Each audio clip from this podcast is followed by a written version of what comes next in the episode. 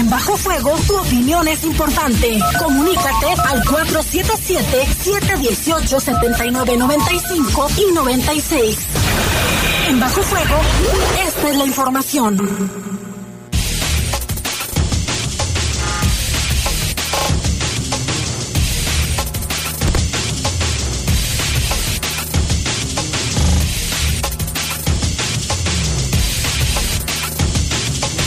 ¿Qué tal? Buenas tardes, muy buenas tardes.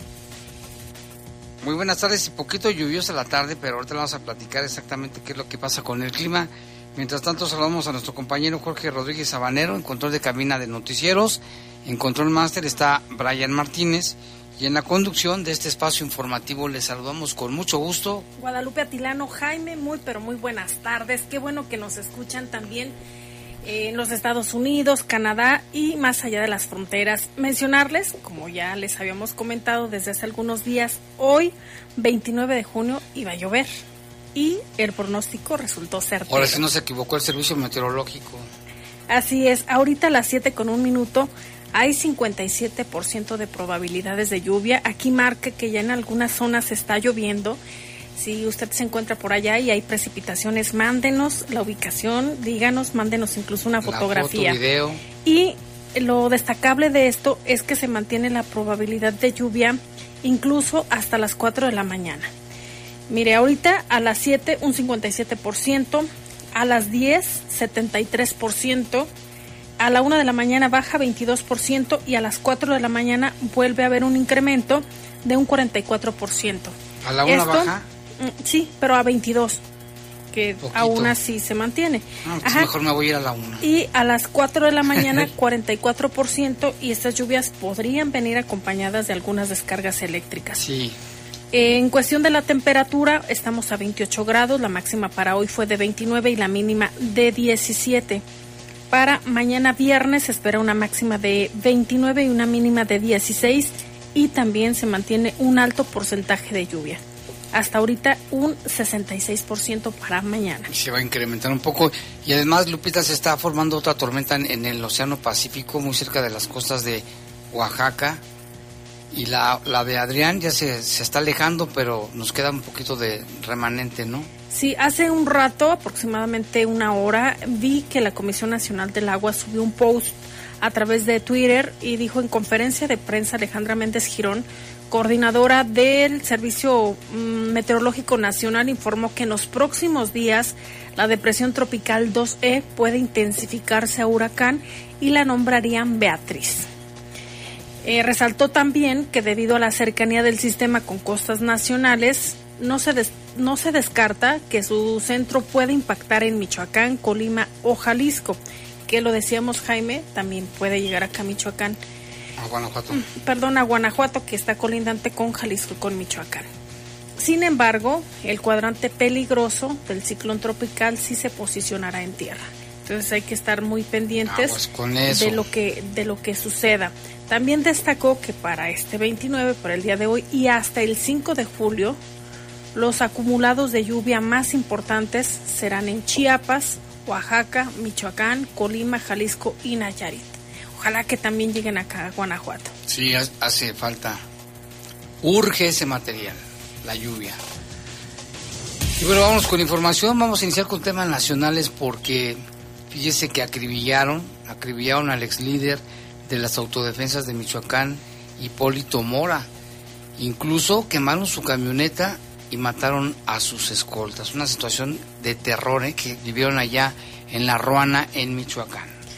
Y también aquí en Guanajuato hubo un ataque elementos de la Guardia Nacional, eh, al parecer fue directo, y, esto fue en el municipio de Celaya. Hay ya las reacciones del general de brigada diplomado de Estado Mayor de la decimasexta zona militar Enrique García Jaramillo. Lamentable, Jaime, veía que nuevamente por la mañana fue tendencia Celaya a través de redes sociales en Twitter y se comentaba de este hecho un vehículo eh, que tenía un explosivo, eh, lastimó, hirió. Hay quienes manejan que 10 elementos de la Guardia Nacional y otros dicen que fueron menos, pero tenemos ya el comunicado oficial de la Secretaría de Seguridad Ciudadana. ¿Y qué te iba a decir, Lupita? Sí, esto fue Les habían reportado ahí en, la comunidad de Saus del, Saus del Villa, de Villa, de Villaseñor una balacera, entonces acudieron los elementos, encontraron el vehículo abandonado, por supuesto que se dieron a la tarea de revisarlo y fue cuando detonaron, detonaron los explosivos. Le tendremos los detalles en un momento. Y también encuentran el cadáver de un hombre en camino a la comunidad de Alfaro, fue lo que ya habías comentado, Jaime, y hay más todavía. Sí, porque aquí en Guanajuato también elementos de la Guardia Nacional aseguraron paquetes con cerca de 2.700 dosis de narcóticos y otras sustancias. Y balean a un hombre en San José del Consuelo. También le hablaremos en unos momentos sobre este caso. Son las 7 con 5 minutos, ya 7 con 5. Vamos a hacer una breve pausa, regresamos. Comunícate con nosotros al 477-718-7995 y 96. WhatsApp 477-147-1100. Regresamos a Bajo Fuego. Reportes, comentarios, sugerencias. Comunícate a los servicios informativos de la poderosa RPL vía WhatsApp al 477-495-1839. 477-495-1839.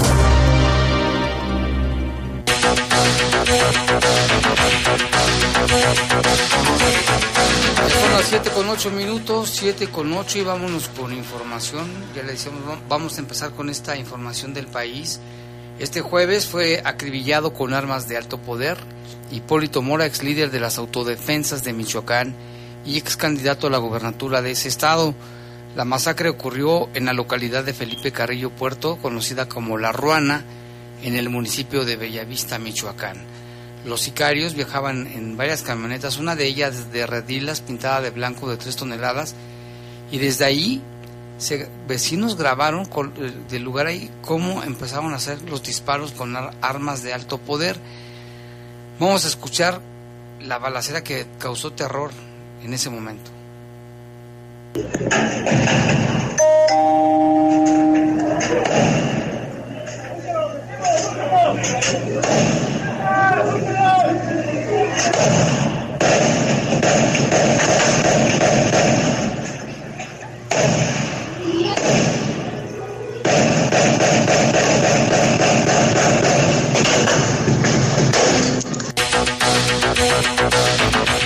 una masacre, fue una masacre, quedó el cuerpo inerte de Hipólito.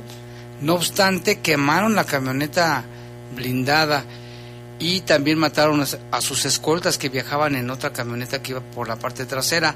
Esto lo confirmó Guillermo Valencia, presidente del Comité Directivo Estatal del Partido Revolucionario Institucional.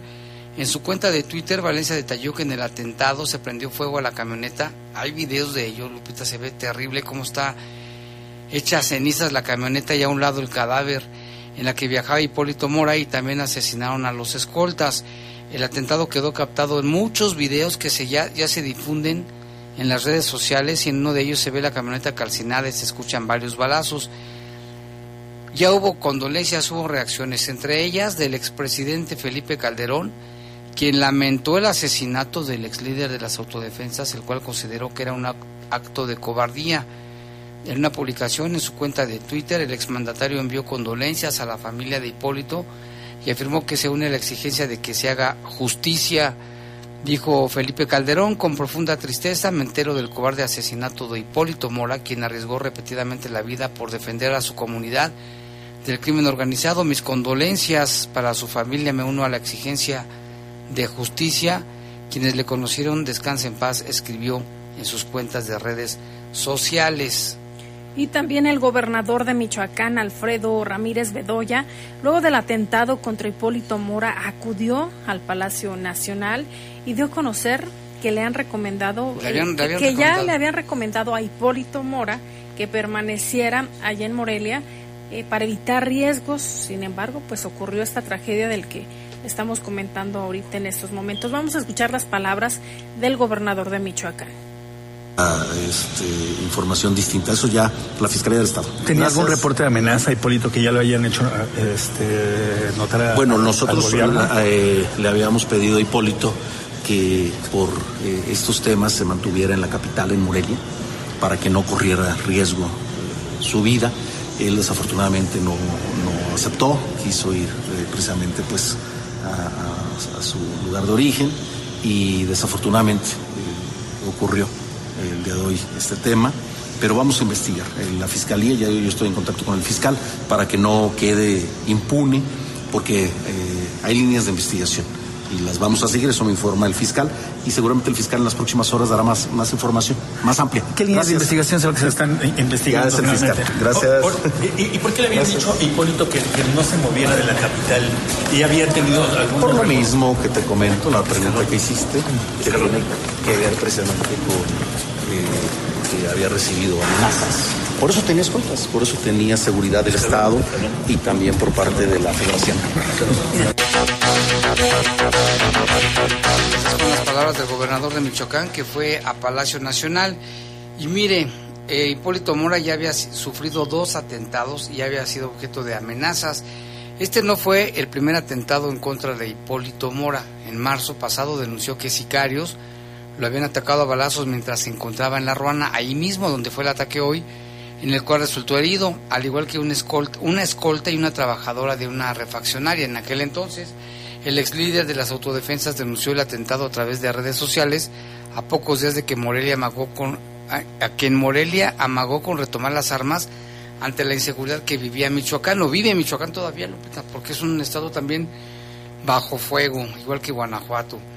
De la misma manera, el 26 de noviembre del 2022, Hipólito Mora denunció que varios hombres armados ingresaron a su rancho para asesinarlo y que incluso dos de los sicarios fallecieron durante el ataque. Él había escrito en su cuenta de Facebook, amigas y amigos, en este momento me llegaron unos sicarios a mi huerta a atacarme y están dos muertos dentro de mi huerta. En ese entonces destacó que la agresión fue atendida por elementos de la Guardia Nacional y personal de la Fiscalía General de Michoacán. Hipólito Mora fue líder de grupos de autodefensas en La Ruana, el cual forjó junto con agricultores y campesinos en el municipio de Bonavista los motivos fueron el clima de violencia que se vivió en el Estado a raíz del surgimiento y establecimiento del cártel de los caballeros templarios. Pero aún hay más, Lupita. ¿Quién fue Hipólito Mora? Mire, fue un destacado líder de las autodefensas en la llamada Tierra Caliente de Michoacán, las cuales se conformaron en el 2013 para hacer frente a la violencia desatada por el grupo criminal Los Caballeros Templarios y luego su retiro Luego de su retiro, vivió bajo constantes amenazas por parte del crimen organizado. Hipólito Mora nació el 26 de julio de 1955 en La Ruana, en el municipio de, eh, de, de Buenavista, y la mayor parte de su vida se desempeñó como empresario y productor de limón, un sector que fue durante, duramente dañado por los grupos delictivos los cuales ejercían la extorsión sobre los agricultores de la región, cosa, Jaime, que los gobiernos negaban. Sí. Decían que todo estaba bien cuando había varias denuncias, no solo de Hipólito Mora. Bueno, a la edad de 18 años se convirtió en agricultor de algodón en un terreno que se le cedió por parte de su hermano mayor y en esa parcela de la Ruana llevó la mayor parte de su vida donde se casó y tuvo 11 hijos. Mora Chávez siempre eh, portaba un arma de fuego de manera discreta sobre la cintura para protegerse de las eventualidades o de las eventuales amenazas en contra de su familia. La vida de este michoacano no estuvo exenta de polémicas, pues en dos ocasiones fue arrestado en Estados Unidos por posesión de drogas. La primera de ellas fue en junio de 1989 a la edad de 34 años, por lo que tuvo que cumplir con una sentencia de cuatro años. Posteriormente, en 1993, nuevamente fue capturado en territorio norteamericano por el mismo delito y dos años más tarde deportado a México. La Tierra Caliente de Michoacán fue presa de los caballeros templarios, por lo que se originaron también los grupos de autodefensa. Y precisamente en el año de 2013, junto a otros liderazgos como José Manuel Mireles, formó en las autodefensas con la aprobación del gobierno de Enrique Peña Nieto y en conjunto con autoridades federales. Estos grupos de defensa civil apoyaron en la ubicación de jefes criminales y laboratorios dedicados a la producción de drogas. Durante el sexenio del gobernador Leonel Godoy, el crimen organizado extendió sus actividades de extorsión en los municipios de Tierra Caliente, lo que anidó la inconformidad entre empresarios locales y campesinos, pues estos debían solicitar permiso a los jefes de los caballeros templarios para cosechar y empacar la producción de limón y aguacate. ¿Te acuerdas cuando había tanta escasez y luego carencia? Según el relato de Hipólito, a inicios del año 2013, uno de sus hijos le informó que las células del crimen organizado le habían impedido cosechar en sus tierras, razón por la cual decidió comunicarse con otros líderes de la región, con quienes ya llevaban dos años planeando un levantamiento de resistencia contra el crimen organizado. En aquel entonces, los caballeros templarios eran comandados por Nazario Moreno el Chayo, Jesús Méndez el Chango Méndez y Servando Gómez la Tuta, Enrique Plancarte el Quique y Dionisio Loya el Tío. Mora Chávez se dio la tarea de recorrer su comunidad, convocó a distintas reuniones a los habitantes de su municipio para expresar la necesidad de defenderse de los criminales. Así que el 24 de febrero del año 2013, la Ruana fue la primera en levantarse en armas contra las células de los templarios, los enfrentó. Días después se unieron grupos de Tepalcatepec y Buenavista, comandados por José Manuel Mireles y Luis Antonio Torres, alias el Americano, generando un clima de tensión en la región, por lo que fue necesaria la intervención del gobierno de Peña Nieto, quien comisionó a Alfredo Castillo como comisionado para pacificar Michoacán. Años más tarde entró en un enfrentamiento abierto con el americano, de quien insinuó era encubierto por los grupos criminales. Esta es la razón porque decían que no soportaban a los criminales y hacen las autodefensas, que después les dieron chance, pero después ya se prohibieron. Y antes de los caballeros templarios estuvo la familia michoacana, que también era un grupo delictivo. Posteriormente, pues eh, de forma oficial, lo que han comentado que son los caballeros templarios, sin embargo, también se habían denunciado de otras células delictivas que operaban también en Michoacán. Así es, pues ahí está esta historia y de seguro va a dar para más en los próximos días. Vamos a una pausa y regresamos. Comunícate con nosotros al 477-718-7995 y 96. WhatsApp 477-147-1100. Regresamos a Bajo Fuego.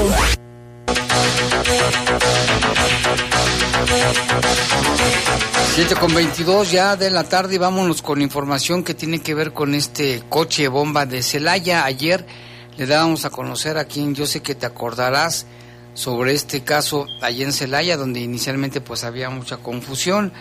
Ahora se sabe que el vehículo que explotó en la comunidad del Saus de Villaseñor, allá en Celaya, contaba con reporte de robo, es donde estaban los explosivos, y fue robado con violencia en Salvatierra mismo que tras la detonación dejó 10 elementos de la Guardia Nacional lesionados, dos de ellos de gravedad, uno de ellos con amputación de brazo y otro con graves quemaduras. Fue muy grave. Fue aproximadamente a las 22.45 horas que se reportó una fuerte explosión en la calle de Río Lerma, casi esquina con la carretera Celaya Salvatierra, en esa comunidad que le decíamos es el Saus de Villaseñor, y donde solicitaban también una ambulancia ya que derivado de este hecho habían elementos de la Guardia Nacional heridos. Hasta el sitio del reporte llegaron elementos de la Policía Municipal, así como elementos del heroico cuerpo de bomberos y paramédicos para atender a los heridos. Inicialmente el reporte era de que había detonaciones de arma de fuego en la zona, por lo cual se desplazaron tanto policías municipales como Guardia Nacional. Del hecho se supo que los elementos de la Guardia Nacional llegaron hasta el lugar donde se recibió en primera instancia un reporte de un vehículo que estaba abandonado y que al parecer tenía cadáveres en su interior. O sea, quien hizo ese reporte tiene que ver con la explosión, ¿eh? seguramente. Sin embargo, cuando estaban revisando el carro, estalló. Como resultado de ello, 10 oficiales resultaron heridos, de los cuales dos fueron llevados a un hospital para su atención médica, pues se reportó su estado de salud grave. Uno de ellos, identificado como Eduardo Alberto, quien tuvo la amputación del brazo derecho, fíjese, le cortaron el brazo, el segundo con quemaduras y daños en los tímpanos. El sitio fue acordonado por elementos de la policía municipal, mientras bomberos apagaban las llamas que salían del carro. Se supo que este era de la marca Volkswagen Vento, color rojo, mismo que contaba con reporte de robo con violencia en el municipio de Salvatierra el pasado 6 de mayo y tiene su registro a nombre de Agropurepecha del Sur.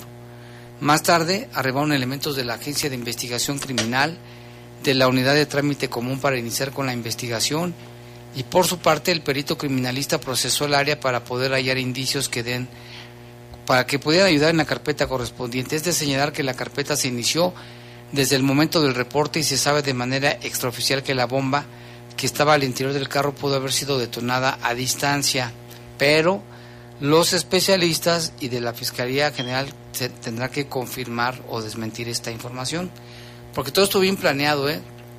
Les reportan una balacera, les reportan un carro con cadáveres, ahora sí que cayeron en, en la trampa. Mientras tanto, se continúa con la investigación necesaria para determinar el paso de lo sucedido y dar con los responsables de este acto terrorista, además de verificar el estado de salud de los heridos. Con este ataque, dice la nota del Sol del Bajío, son dos los registrados contra la Guardia Nacional en lo que va del año. El primero fue el día 7 de marzo en la comunidad de La Huerta perteneciente a San Miguel de Allende, cuando tres elementos de la Guardia Nacional fueron blanco, en donde uno de ellos identificado como Efraín, de 23 años, fue hallado sin vida en la cajuela de un carro. En el sitio encontraron casquillos. También se supo de otro elemento identificado como Marcos que llegó al hospital para ser atendido y de otro más de nombre Pablo de 24 años. Nada se supo hasta la fecha, se encuentra desaparecido. Se supo que los elementos eran integrantes de la Guardia Nacional perteneciente al 36 Batallón y en marzo del 2020 también hubo la explosión de un coche bomba en Celaya frente a un cuartel de la Guardia Militar. Así, Celaya bajo fuego. Y en torno a este caso también hubo la reacción de la Policía Municipal. A través de un comunicado dice, el municipio de Celaya condena enérgicamente el hecho ocurrido la noche del pasado miércoles en un tramo carretero federal cercano a la comunidad El Saus de Villaseñor que dejó como saldo dos elementos de la Guardia Nacional lesionados. La Secretaría de Seguridad Ciudadana de Celaya, por medio del C4, tuvo conocimiento de la explosión de un vehículo y la solicitud del equipo de emergencias al encontrarse personal de la Guardia Nacional lesionado. Al llegar al lugar, paramédicos de Policía Municipal y bomberos de Protección Civil visualizaron a varios elementos de la Guardia Nacional con lesiones diversas, motivo por el cual se apoyó en el traslado de los agentes. Al momento, dos elementos de esta corporación se encuentran hospitalizados con lesiones de consideración que no ponen en riesgo su vida. De manera paralela, arribó al sitio del suceso unidades de bomberos quienes sofocaron el incendio del vehículo minutos después y, el cual quedó totalmente calcinado sin que en ese momento exista información de cómo ocurrió el siniestro. La Secretaría de Seguridad Ciudadana continuará trabajando en apoyo a la ciudadanía celayense y en coordinación con las dependencias estatales y federales. Debe ser un cargamento muy potente de, de pólvora, para que haya hecho ese tanto daño, ¿no? El, el vehículo destruido totalmente y los 10 heridos de la Guardia. Sí, buenas noches. Y aparte, otra vez el Haya es foco de atención a nivel nacional. E internacional. Internacional, por este tipo de, de situaciones. Que después, después de lo que pasó del, de este Mora, el de las autodefensas, ya opacó la nota, pero la nota principal en todos los medios desde anoche fue... Celaya. Celaya. El coche bomba de Celaya. Y aún hay más con este tema. Sí, tras los, sí. sí. tras los ataques a policías de Celaya refuerzan, refuerzan vigilancia en el municipio. Esto lo dijo el secretario de Seguridad del Estado, Álvaro Cabeza de Vaca.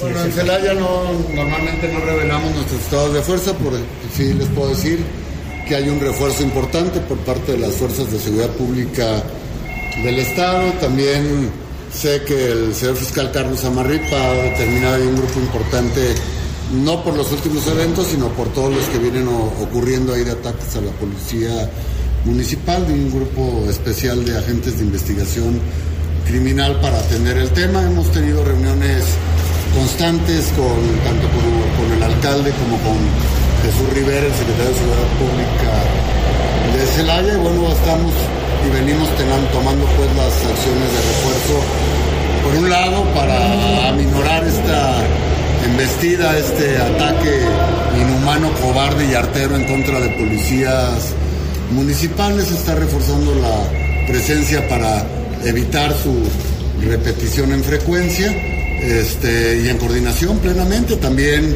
tuvimos reunión con mi general García Jaramillo, con el general titular de la Guardia Nacional y todos, todos estamos reforzando la presencia y las acciones en Celaya. Eh, lamentable cada una de las muertes de las y los policías es, es dolorosa, pero también sabemos que las acciones que se están tomando, llevando a cabo y resultados en Celaya está afectando los intereses de ciertos grupos delincuenciales que se han dedicado pues en, esta actividad que hace el gobierno a, como represalia están atacando a los policías. Secretario, las medidas de seguridad que se deben de tomar a, o se deben llevar a para evitar Por supuesto que se han hablado, pero por supuesto que es muy difícil que yo las haga públicas, o sea, qué medidas se están tomando en cuanto a la protección que nosotros consideramos deben de tener los policías municipales, sus modelos operativos, sus células de operación. Se ha platicado con Jesús Rivera, pero muy difícilmente pues lo haría público porque sería también en la publicidad pues darle información a quien no debemos darse. Eso es lo que dijo el secretario de Seguridad Pública del Estado, Álvaro Cabeza de Vaca, que pues también, bueno, calificando de, de cobardes estos ataques contra policías del municipio, pero pues a final de cuentas esperemos que haya avances, ¿no? Eh, después de cualquier declaración, lo importante es que haya avances en las investigaciones y que se pueda esclarecer. Y algo se tiene que hacer para frenar esta ola de ataques contra la policía de Celaya principalmente, ¿verdad, Lupita? Y también en este mismo tema, tras el ataque contra elementos de la Guardia Nacional, eh, fue directo, así lo confirmó el general de brigada, eh, el comandante Enrique García Jaramillo, él, él pertenece a la decimasexta zona militar. Comentó que la lucha es permanente contra los grupos delictivos. Es un ataque preplaneado, directo, en contra de la autoridad, ya sea municipal o gobierno nacional. Reflexiones de los grupos delictivos porque van perdiendo la pelea en el tema de las autoridades, el gobierno federal aquí,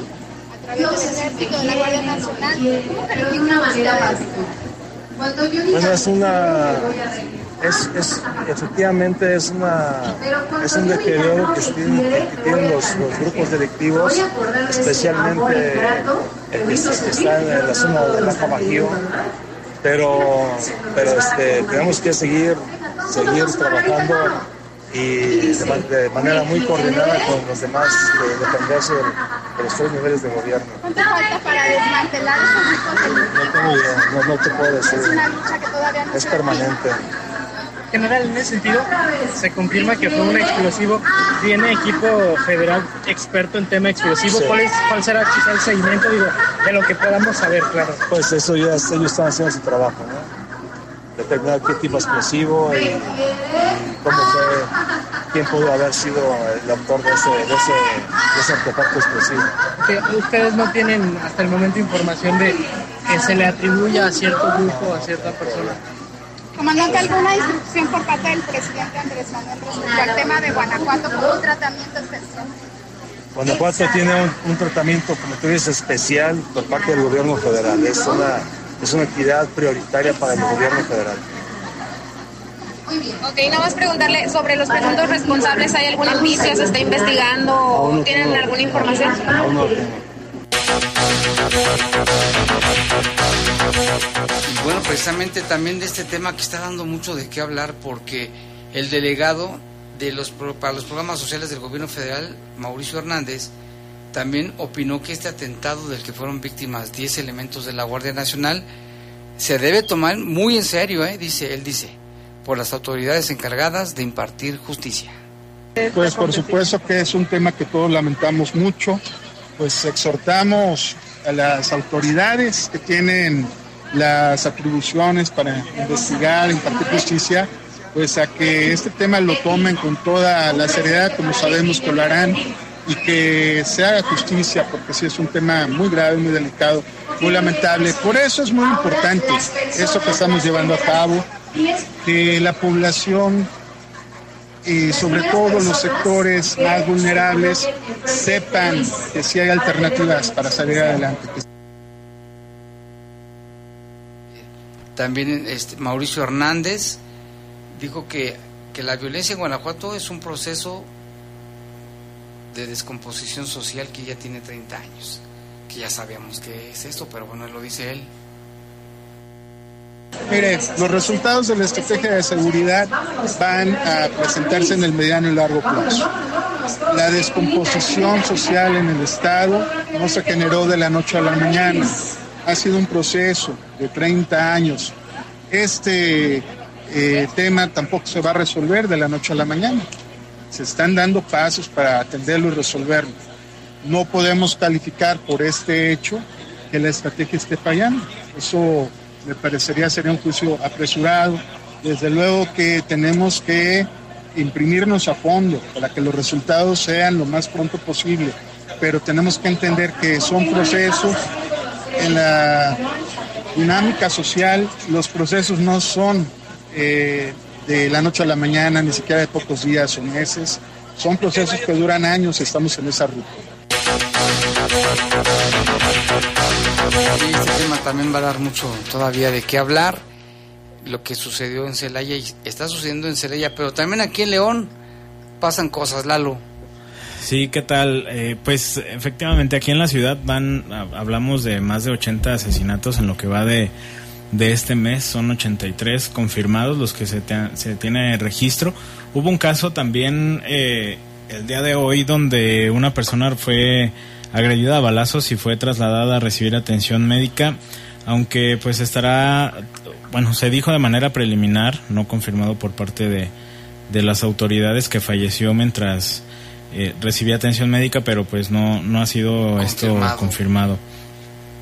De este caso, pues y en la gran mayoría, Jaime, que ya lo hemos hablado, eh, esto fue en San José del Consuelo, pero se habla que dos personas en una motocicleta fueron las que dispararon contra la víctima, ahí por la calle Níquel. No hay detenidos y pues también se desconoce el motivo de la agresión.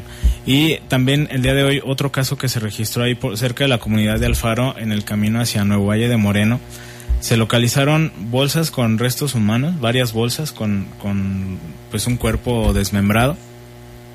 Eh, los reportes lo hicieron las personas que pasaban ahí por el lugar eh, poco antes de las 9 de la mañana. Llegaron las autoridades prácticamente a confirmar el hecho. De la víctima no se sabe nada, no se ha confirmado si es un hombre o es mujer. Lo único que estaba visible era una pierna. Jaime, era lo único que se alcanzaba a ver. Todo lo demás estaba en bolsas. Sí, Similar a que encontraron en qué Ah, en la San Isidro. Eh, algo, algo así. Estaba muy, o sea, envuelto en cobijas, estaba emplayado. Este seguramente estaba, sí estaba cercenado porque eran como cuatro bolsas, si no mal recuerdo. lo, que sí se veía era la lo único que se veía era la pierna, como poco, arriba de la rodilla, ¿no? Más o menos. Amputada la pierna. Vámonos a un corte y regresamos. Comunícate con nosotros al 477-718-7995 y 96. WhatsApp 477-147-1100. Regresamos a Bajo Fuego.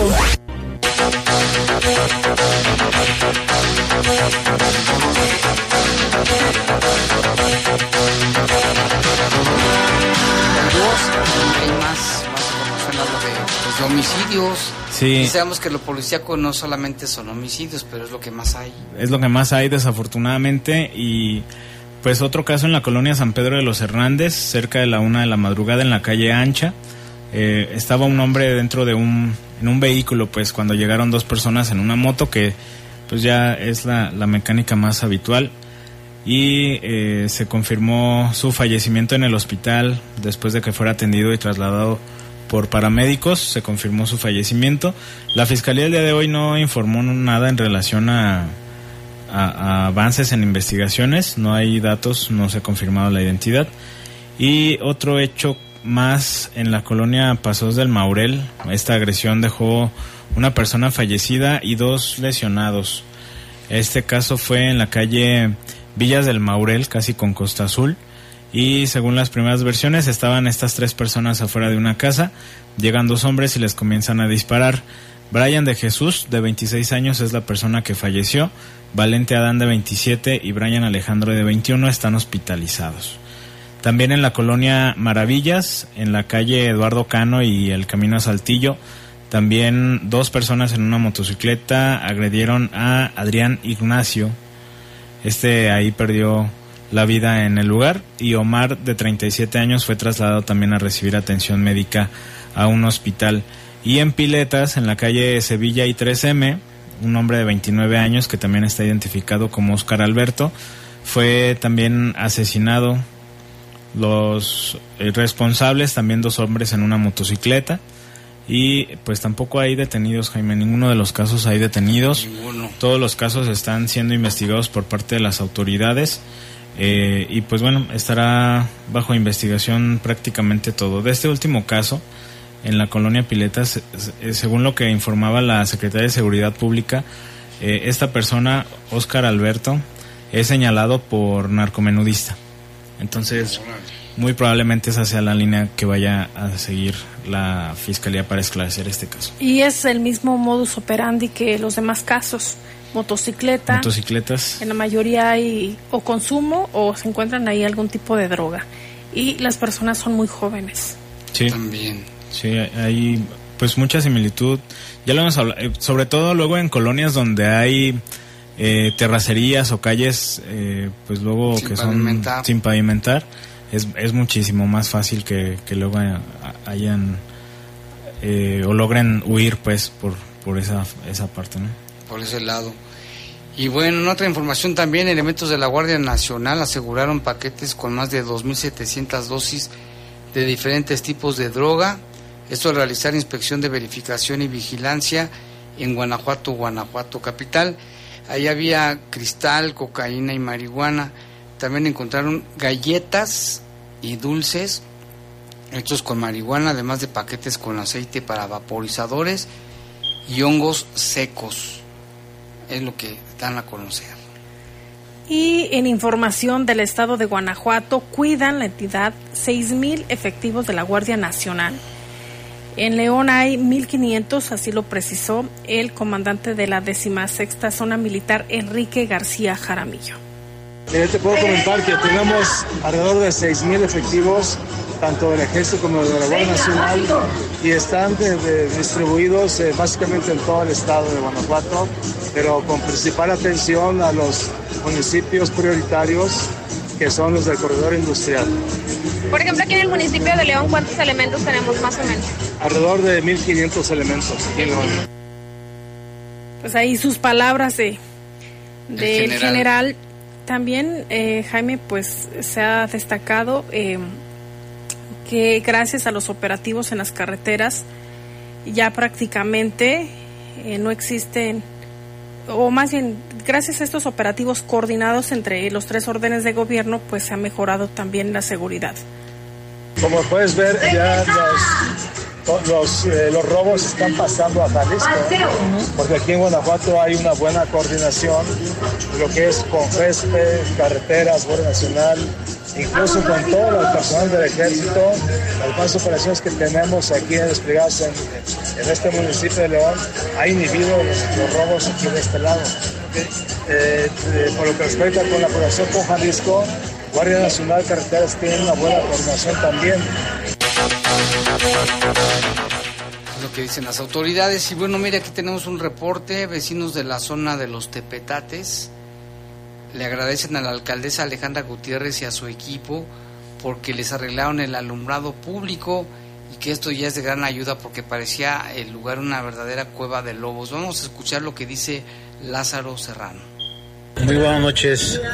Eh, tomo este video como testimonio de agradecimiento para las autoridades que nos apoyaron a que tuviéramos el alumbrado extendido en el camino de los Tepetates, ya que es una zona bastante peligrosa y con esto pues lógicamente el riesgo disminuye un 50% mínimo. Muchísimas gracias al apoyo del ingeniero Israel Hernández, del director mantenimiento urbano, arquitecto Sergio Solís y sobre todo pues a nuestra presidenta municipal, a Ale Gutiérrez. Gracias porque se preocupa porque tengamos nosotros mejores condiciones de vida. Eh, después de muchos años de solicitarlo, por fin vemos cristalizado el sueño de tener mejoras en esta zona. Nos queda nada más pendiente el que Zapal y las obras o las dependencias a las que les corresponda, pues nos echen la mano para rehabilitar el arroyo, el canal de contención de aquí de la colonia Santana C que corre paralela a este camino de los tepetates, ya que tenemos próxima la temporada de lluvias y es muy necesario que pues este sea rehabilitado, que sea desasolvado. Muchísimas gracias y nuevamente mi agradecimiento a nombre de todos los que nos habitamos en esta zona. Santana C, San José de los Montes, comunidad de San Antonio de los Tepetates. Gracias a todas las autoridades involucradas. Muchísimas gracias y buenas noches.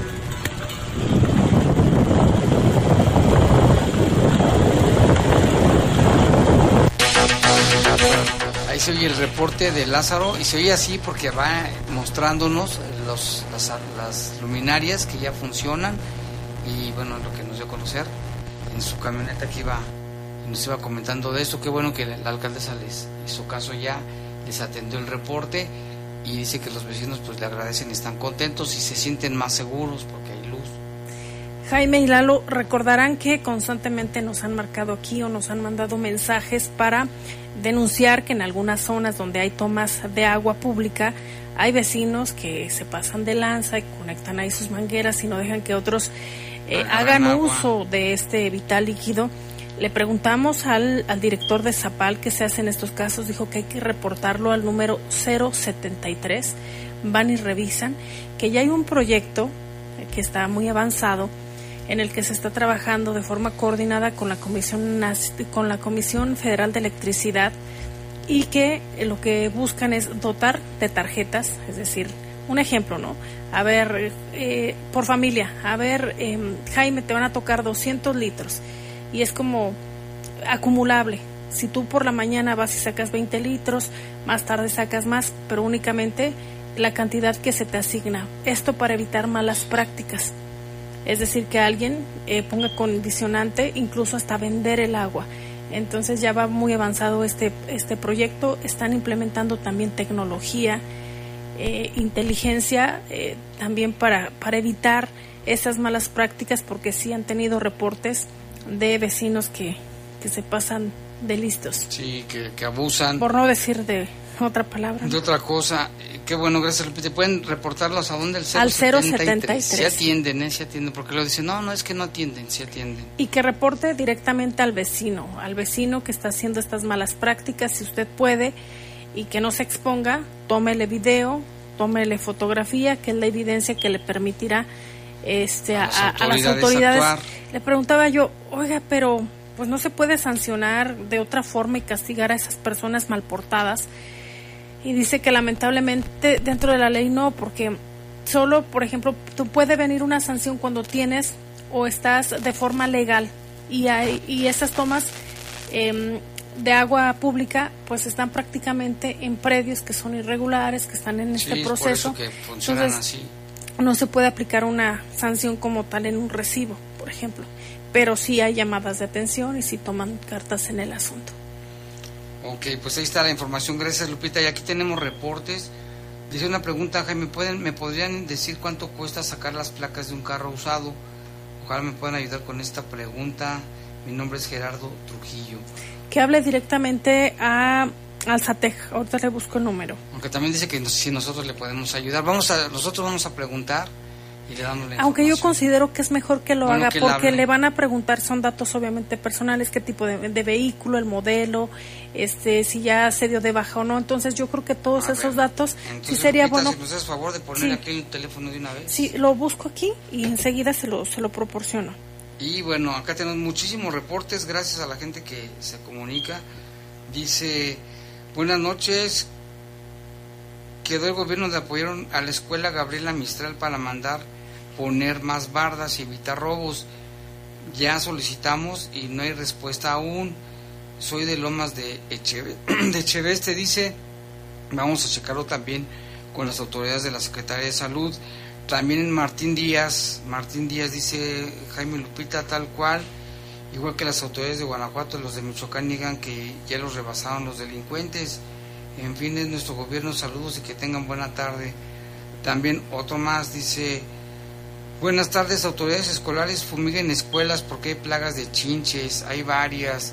Sí, había una una escuela donde ya habían eh, fumigado y es que las chinches son bien difíciles de quitar, pero bueno, desperdician agua fuera de la presidencia, circulan redes y luego piden apoyo de paquetes de jardines para que vengan a dar mantenimiento a los árboles, de parques y jardines, perdón, ya que están muy crecidas las ramas y que saben de la entrega del DIF de León de tarjetas de personas cuidadoras de enfermos 500 al 100.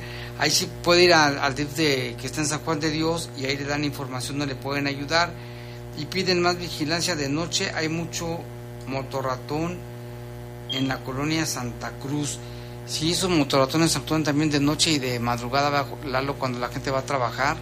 Salen ellos también a las trabajar. paradas del camión, en, en caminos o calles que, que luego falla el alumbrado, o terrenos baldíos, que luego hay muchos terrenos baldíos que ya tienen tanto tiempo ah, como tal que son utilizados pues para cruzar ciertas calles. Aquí sí ya basta de abrazos y de acusarlos con su papá y sus abuelos, dice esta persona. Lo que dijo, se refiere a lo que dijo el presidente ayer.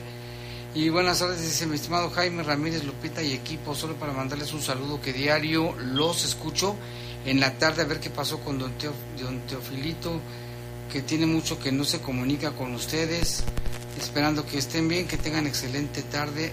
Atentamente Federico Sandoval. Era, es don Teodulo. Ya ni le decimos don Teofilito porque un día le dijimos don Teofilito y se enojó. Dijo, yo no me llamo Teofilito. Digo, bueno, es que mucha gente así le dice. Y aquí también nos dice, bueno, dice Jaime, así era más antes, nos acusaban con nuestros papás y nuestros abuelitos y nos daban una recia, por eso no había tanta delincuencia. Y ahora hacemos, no, nos hacemos muy delicaditos, somos, ahora somos muy delicaditos. Sí, lo que dijo el presidente, no, que los iba a acusar si no soltaban a los. Por cierto, que no los han dejado en libertad de Lalo. Ya te mandé ahí, Jaime, en, en el mensaje para compartírselo a la persona que nos, eh, que nos, eh, bueno, que se comunica con nosotros a través de WhatsApp. Es una, una liga donde dice trámites y servicios. Ahí viene también un chat para que pueda preguntar. Y hay un teléfono que es 800 465 2486. 800 465 2486. Ese es gratuito, puede marcar y preguntar ahí cuánto cuestan, qué es lo que necesita para que haga usted el trámite y que usted saque su cita y le puedan atender de la mejor manera. De cualquier forma, pues aquí estamos nosotros pendientes para ver si se le ofrece algún otro algún otro dato, Jaime. Así es, y pues tenemos más información, Lupita, porque en Pénjamo, En Pénjamo también se han registrado algunas cuestiones eh, delictivas, eh, tal es el caso pues de este ataque en contra de una vivienda donde vivía un policía. Esta fue baleada la noche de- del miércoles en la colonia Arroyo Hondo de Pénjamo. La madre del elemento lamentablemente resultó lesionada. Los hechos se registraron alrededor de las 10 de la noche cuando sujetos armados realizaron varias detonaciones de arma de fuego en contra de la fachada de la casa. Al romperse los vidrios de la vivienda, la madre del oficial resultó lesionada, pero no requirió ser trasladada a recibir atención médica. Eh, el inmueble ubicado sobre la calle Tulipanes eh, fue resguardado, arribaron policías y cuerpos de emergencia, eh, hubo un operativo importante, se desconoce al momento las características de los presuntos responsables y por qué razón atacaron la vivienda. Y fíjate, estaba la mamá del policía, imagínate donde le hubiera ocurrido algo más grave a la señora. Y ya casi para irnos tenemos reportes del auditorio. Aquí nos mandan la fotografía de un señor que nos escucha. Dice, buenas noches, un saludo a don Pancho el Changote, que no se pierde el programa. Y aquí nos manda su foto. Qué bueno, nos está escuchando, está muy, se ve contento. Le mandamos un saludo. Y se ve fresco, seguramente por el calor. Ahorita se le está pasando muy bien. Es en la colonia Paseos del Molino. Un saludo, don Pancho, gracias. Y también otro reporte que ya me estaban reclamando. Un saludo para don Pancho Guerrero, que también no se, tiene años, años y años escuchando el programa y le mandamos un saludo.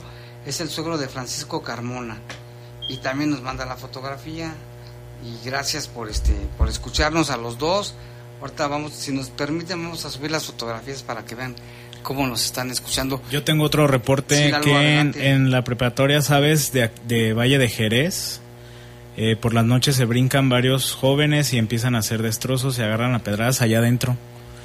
¿Otra vez? Ahí en el Sabes, de Valle de Jerez. Qué La campana al interior.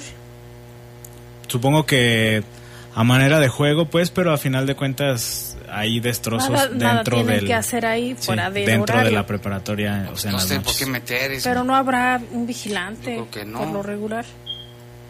Ojalá que los vecinos que estén al alertas y si ven algo llamen a la patrulla. Y que si vayan. Y también aquí nos llama Gerardo, dice, ya nos vamos, dice, ahora ya hay chinches besuconas, las que tienen manchas, manchas amarillas que contagian la enfermedad de